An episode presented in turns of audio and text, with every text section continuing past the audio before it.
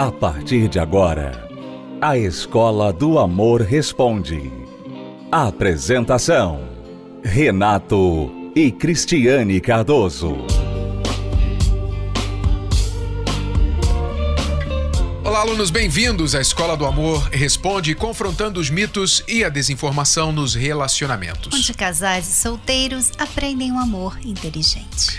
Cristiane e eu falamos aos pais e filhos neste último domingo. Preste atenção, você que é mãe, você que é pai, você que é filho e você tem tido dificuldades aí para lidar com este convívio tão desafiante nos dias de hoje. Pais e filhos. Vamos aprender duas lições muito importantes que todos os pais e filhos devem saber. Acompanhe.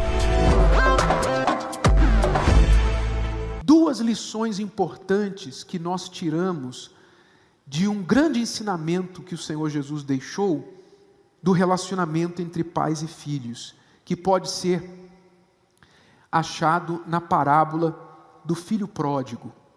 Você conhece a história. O filho pródigo, ele quis a herança do pai adiantada. Ou seja, normalmente se recebe a herança quando o pai morre. Mas o filho pródigo, jovem, queria curtir a vida, ele não queria esperar.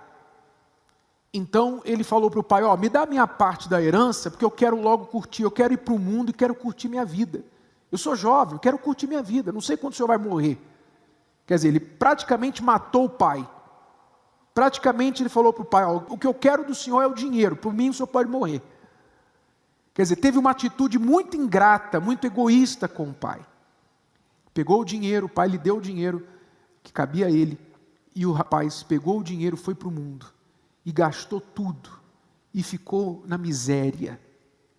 E quando ele se viu na miséria, pior do que os porcos, ele se lembrou de Deus e do seu pai e falou: Voltarei para a casa do meu pai. Não sou mais digno de ser chamado seu filho, pois pequei contra o céu e contra ele mas eu vou pedir ao meu pai que me receba como um dos seus empregados, porque os empregados de meu pai têm uma vida melhor que a minha. Então ele voltou para casa. E quando o pai o viu à distância, é como se o filho nunca tivesse feito nada de errado. Ele abraçou o filho, deu uma festa e celebrou, porque o filho que estava morto voltou da vida. Quais as lições que nós aprendemos com esta história do filho pródigo? A primeira lição é que, se o seu filho quer pagar para ver, se o seu filho, como na história do filho pródigo, já adulto, eu não digo criança, criança ele está debaixo do teu poder, debaixo da sua tutela, mas chega na juventude, chega na vida adulta, o seu filho quer viver a vida do seu jeito e ignorar todos os bons conselhos e boa criação que você lhe deu? Você, mãe, pai, o que você pode fazer? A não ser permitir que ele vá e quebre a cara. É doloroso? É doloroso. Mas essa dor Deus permite que mãe e pai sintam. Ele não faz isso, mas ele permite que a gente sinta, para que a gente saiba o que Deus sente a respeito de nós, seus filhos, todos os dias. Deus sente a dor do pai do filho pródigo todos os dias, porque todos os dias milhões e milhões de pessoas dão as costas para Deus. Milhões e milhões de pessoas ignoram a Deus e vivem a sua maneira. É a dor que Deus sente. Com todo o poder, Ele é Deus, mas ele não obriga ninguém a crer nele, a viver do jeito dele. Então, mãe e pai, você tem um filho que insiste na teimosia de dizer: Eu quero cometer os meus erros. Você já teve a sua chance, você teve a sua vida, você viveu a, minha, a sua vida, agora eu quero viver a minha. Eu quero cometer os meus erros para aprender. Você não pode fazer nada, pai, mãe, a não ser dar o bom ensinamento, dar o exemplo e deixá-lo ir para que ele finalmente erre para aprender. Se ele fosse sábio, ele aprenderia para não errar. Porque eu não preciso errar para aprender, eu posso aprender para não errar. Mas a pessoa que não pensa, ela quer errar para aprender. Tudo que você pode fazer é deixá-lo ir.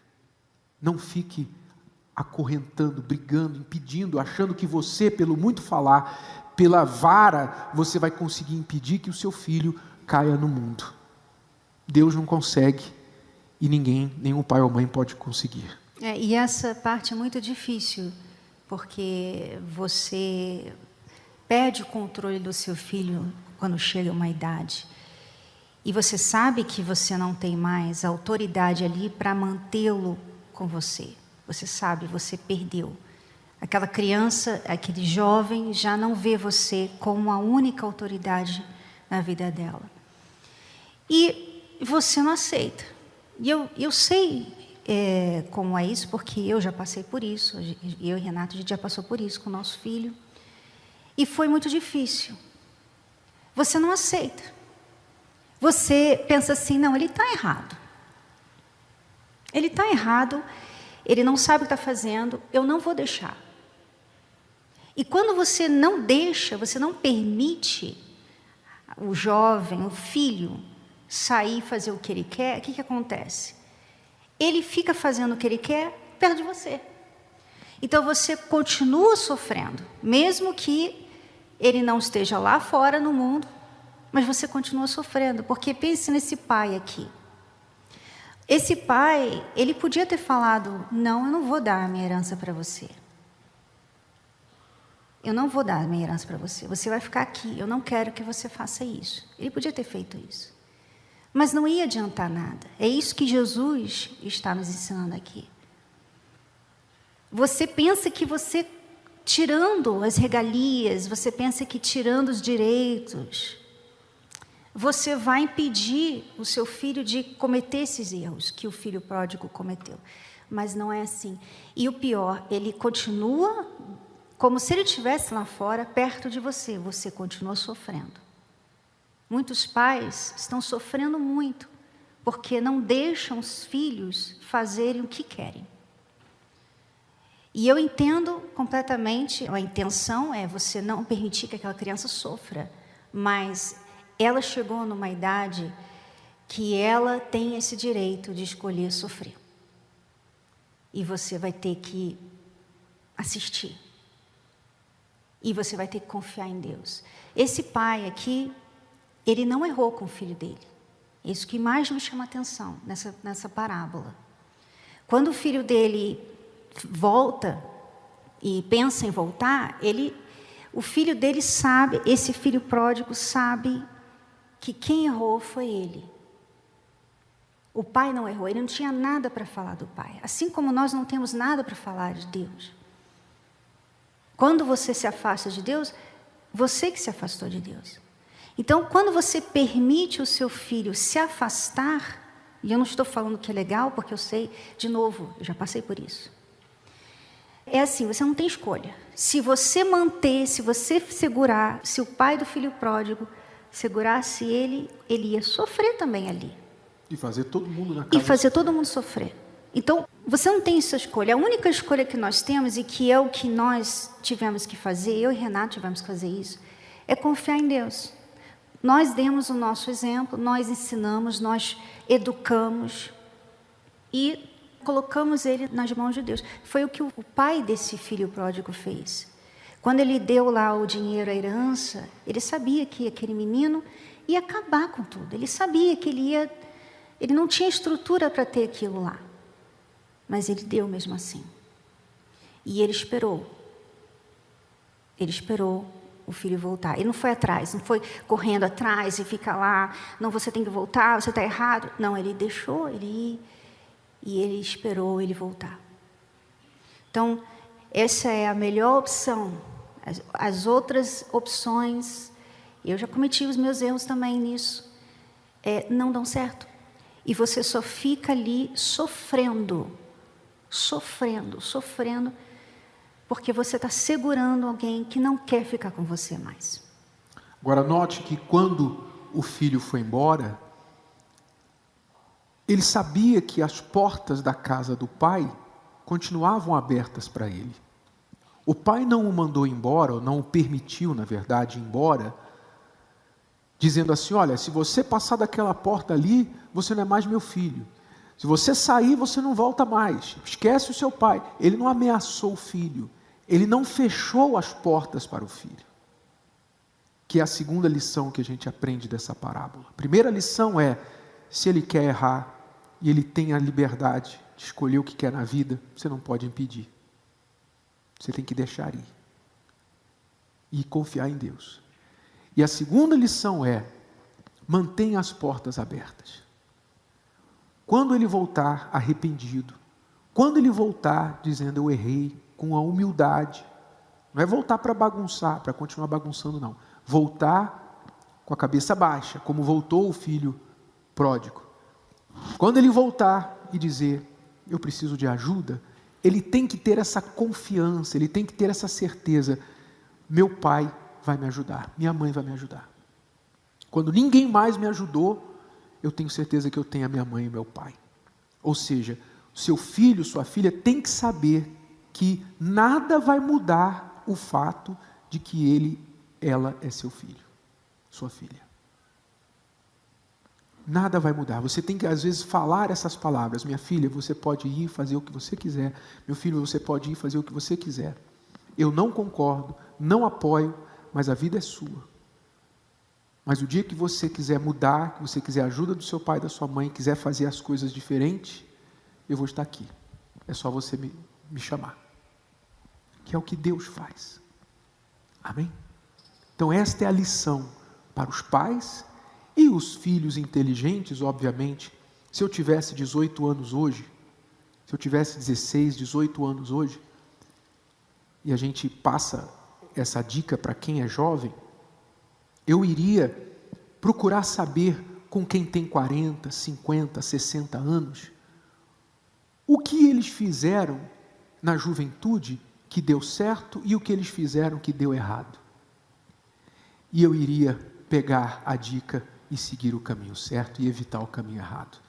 Porque você não precisa, jovem, chegar aos 40, 50 anos, 60 anos, para depois você falar assim: puxa, ah, se eu tivesse 18 de novo, eu faria tudo diferente. Você não precisa. Você tem pai, você tem mãe, você tem. Se não tem pai, não tem mãe, você tem pessoas mais velhas que você, maduras, que você pode usar como exemplos. Você tem cabeça, você tem cérebro. Deus te deu um cérebro para você não repetir os erros dos seus pais. Então, ao invés de enxergá-los como barreiras à sua felicidade, tire proveito. Eles não são perfeitos, nenhum pai ou mãe é, mas use da experiência deles para tirar proveito para você ganhar tempo. Se o jovem for inteligente, ele pode chegar aos 30, 40 anos com a vida dele resolvida. Resolvida. E não começar agora a consertar os erros que ele cometeu desde a adolescência. Isso é inteligência que Deus dá. Vivemos em tempos onde criar filhos não tem sido uma tarefa fácil. Uma geração conectada com o mundo, mas às vezes desconectada do convívio familiar filhos agressivos, rebeldes, pais preocupados e aflitos por não saber o que fazer. Como reverter este cenário? A bênção para pais e filhos, neste domingo às nove e meia da manhã, no Templo de Salomão, Avenida Celso Garcia, 605, Brás. Entrada e estacionamento gratuitos. Estamos apresentando a Escola do Amor Respondido. Pais e filhos podem aprender e receber a bênção para pais e filhos aos domingos, às nove e meia da manhã, aqui no Templo de Salomão.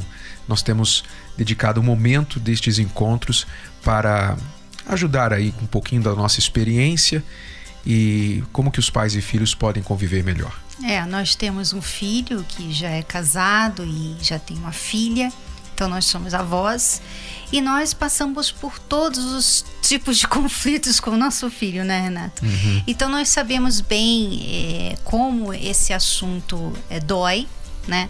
É, é fácil errar com seus filhos, é fácil com as intenções certas você errar. Por isso, todos os domingos nós damos ali um pouquinho dessa experiência que nós adquirimos aí com o nosso próprio filho.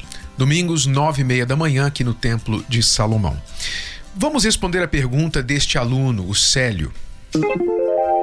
Na verdade, não é uma pergunta, é mais um desabafo. Ele diz assim: Por mais que me olhe no espelho, a chave da confiança fica muito difícil de entregar para uma mulher. O Célio ele é um divorciado, solteiro, e ele praticamente resolveu que ele não quer mais nenhuma mulher na vida dele, nenhum relacionamento duradouro. Você vai entender por quê. Atualmente será muito difícil uma mulher conseguir conquistar a minha confiança. Realmente, Salomão disse: há tempo para tudo, mas ele também disse: mais vale o bom nome do que o possuir de muitas riquezas. O caráter é o que define o bom nome do homem. Nenhuma mulher jamais jogará o meu caráter no lixo. Ainda está para nascer esta sujeita. Você vê que ele está bem ferido, né? A palavra-chave que leva os homens de valor a optar por levar uma vida de solteiro é a falta de confiança que a maioria das mulheres oferece desde o primeiro dia do encontro. A maioria delas não tem a menor capacidade de provar e tampouco manter no relacionamento a confiança. Eu estou há 17 anos divorciado e durante todo este tempo aprendi o que a maioria das mulheres só me ensinaram na vida: o ter dinheiro é mais importante do que ser de caráter. Baseado neste aprendizado é que eu não acredito mais em relacionamentos duradouros. Na minha cabeça, depois de tantas decepções e humilhações, para mim a maioria das mulheres tem a mesma natureza de cobiça financeira impregnada no pensamento e nos olhos, como regra de prioridade sobre o que o pretendente tem para oferecê-las, ou seja, o caráter é lixo para elas, né? Portanto, prefiro a solidão, pois é mais rentoso e lucrativo. É, o sério está muito amargurado por tantas, tantas decepções e a gente entende porque ele está assim, porque realmente há muitas mulheres que é, têm esse defeito, sim. Mas eu também penso que muitas dessas mulheres que aparentemente dão mais valor a dinheiro, a ao que o homem pode oferecer, são mulheres também machucadas, sabe? É, o que nós sempre atendemos, nós sempre tivemos essa, é, esse tipo de pessoa que venha nos buscar ajuda, né? Mulheres que estão em um relacionamento que elas têm que fazer tudo pelo parceiro, elas que trabalham, elas que pagam as contas, o, o parceiro tá lá na, vendo televisão, jogando videogame, não se levanta para trabalhar, não toma iniciativa nenhuma. Então, muitas dessas mulheres que tiveram relacionamentos assim com homens que não eram homens de verdade, vamos dizer assim, elas se tornaram realmente mulheres que não querem mais isso e elas vão para o outro assim, o extremo. Ah, é, então agora eu quero. O cara tem que ter dinheiro, o cara tem que poder me sustentar, o cara vai ter que provar e tal, tal, tal. Então tem também isso, né? As pessoas, muitas vezes, elas têm esses defeitos por causa de decepções também que elas tiveram na vida. Elas concluem erradamente, né? Algo que elas então agora fazem questão de ter. Então, eu não, não creio que a maioria das mulheres sejam fúteis, como o Sério disse ser. Eu não creio nisso. Eu creio o seguinte: a maioria das mulheres já passaram por muitas decepções, assim como o Sério já passou por muitas decepções. E eu não acredito que o Sério seja essa pessoa tão amarga, a natureza dele seja essa pessoa tão amarga de falar assim das mulheres, mas pelas decepções e as humilhações que ele já passou, eu entendo porque ele é tão amargo. É, mas ele está generalizando. O Célio está generalizando. Vamos pensar um pouquinho. Então, Célio, você está dizendo que 3,6 bilhões de mulheres no mundo são desse jeito que você descreveu. Só penso em dinheiro, só quero se aproveitar do cara. Isso não é um fato. Né? Isso não é um fato. Você tem aí N casos de mulheres bem casadas, maridos bem casados, pessoas que estão felizes, que são mulheres de caráter, tudo aquilo que você sonha. Existem mulheres assim. Então, você achar que todas as mulheres são desse jeito é uma falácia, é um raciocínio falho da sua parte. Isso é uma coisa. Outra coisa, ainda que você diga assim, não, eu até concordo que haja mulheres que são boas, que não são assim, não são interessadas, mas elas já estão todas casadas, já estão tomadas, não tem nenhuma mais disponível no mercado. Também não é verdade. Isso é impossível, porque essas mulheres um dia foram solteiras, assim como hoje há solteiras que amanhã serão boas esposas.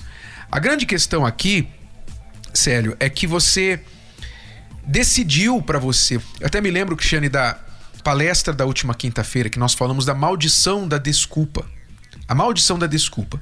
Ele está debaixo dessa maldição da desculpa. A maldição da desculpa para o Célio continuar solteiro é as mulheres só são interesseiras, só querem o que o cara pode oferecer materialmente para elas.